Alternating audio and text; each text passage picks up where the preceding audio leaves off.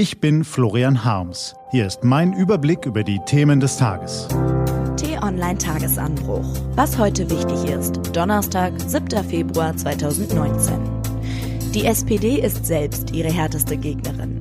Trauer um den Kaschmir-Hooligan und Merkel besucht ihre Kritiker. Gelesen von Helena Schmidt. Was war? Was macht Menschen faszinierend? Warum verehren wir sie, selbst wenn sie gar nicht mehr in der Öffentlichkeit auftreten? Was macht aus einem Individuum eine Ikone? Womöglich ist es die Fähigkeit, zwei Seelen in einer Brust zu vereinen.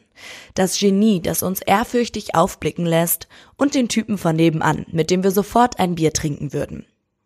Wenn Menschen die Gabe haben, einerseits als strahlende Helden vor zigtausend Leuten Dinge zu sagen und zu tun, die wir selbst nicht sagen, geschweige denn tun könnten, und wenn sie andererseits mit beiden Beinen auf dem Boden bleiben. Rudi Assauer war so einer. Ein Typ, der selbst im feinen Zwirn noch den Slang der Straße sprach, den sie im Pott den Kaschmir-Hooligan nannten, der die Millionen fürs neue Schalker Stadion klarmachte und zugleich großen Wert darauf legte, dass jeder Fan für kleines Geld eine anständige Pausenwurst bekam. Ein Mann, der anderen mit Respekt begegnete, aber sofort einen knackigen Spruch parat hatte, wenn ihm jemand blöd kam.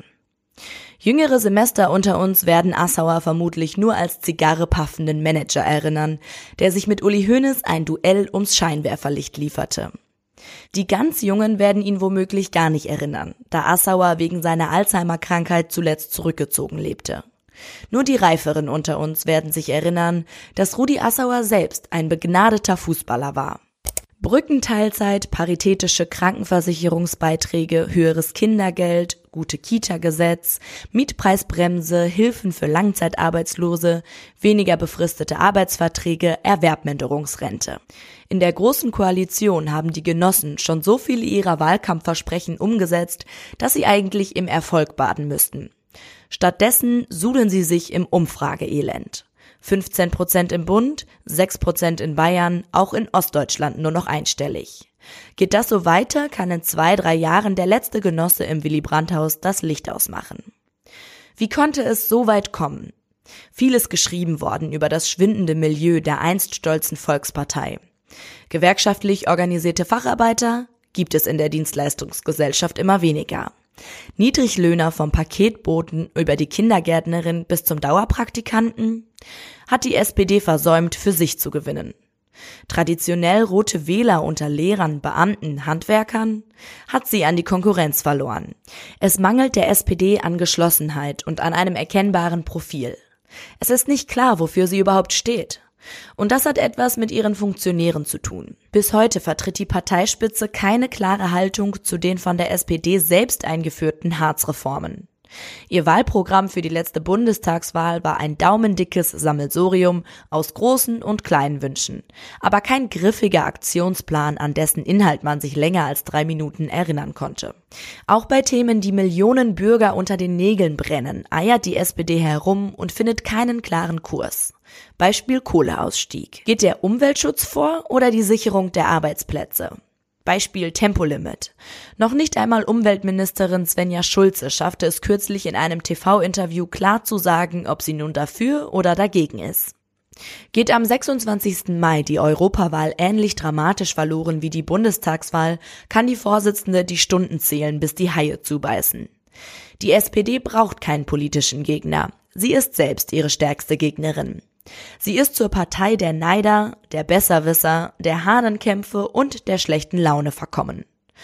Genug lamentiert. Wie kommt die SPD da heraus?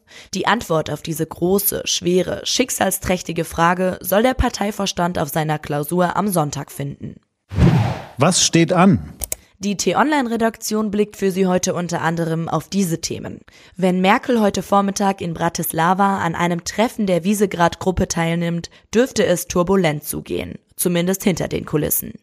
Denn die Länder der Wiesegrad-Gruppe gelten innerhalb der EU als die schärfsten Kritiker von Angela Merkels Flüchtlingspolitik.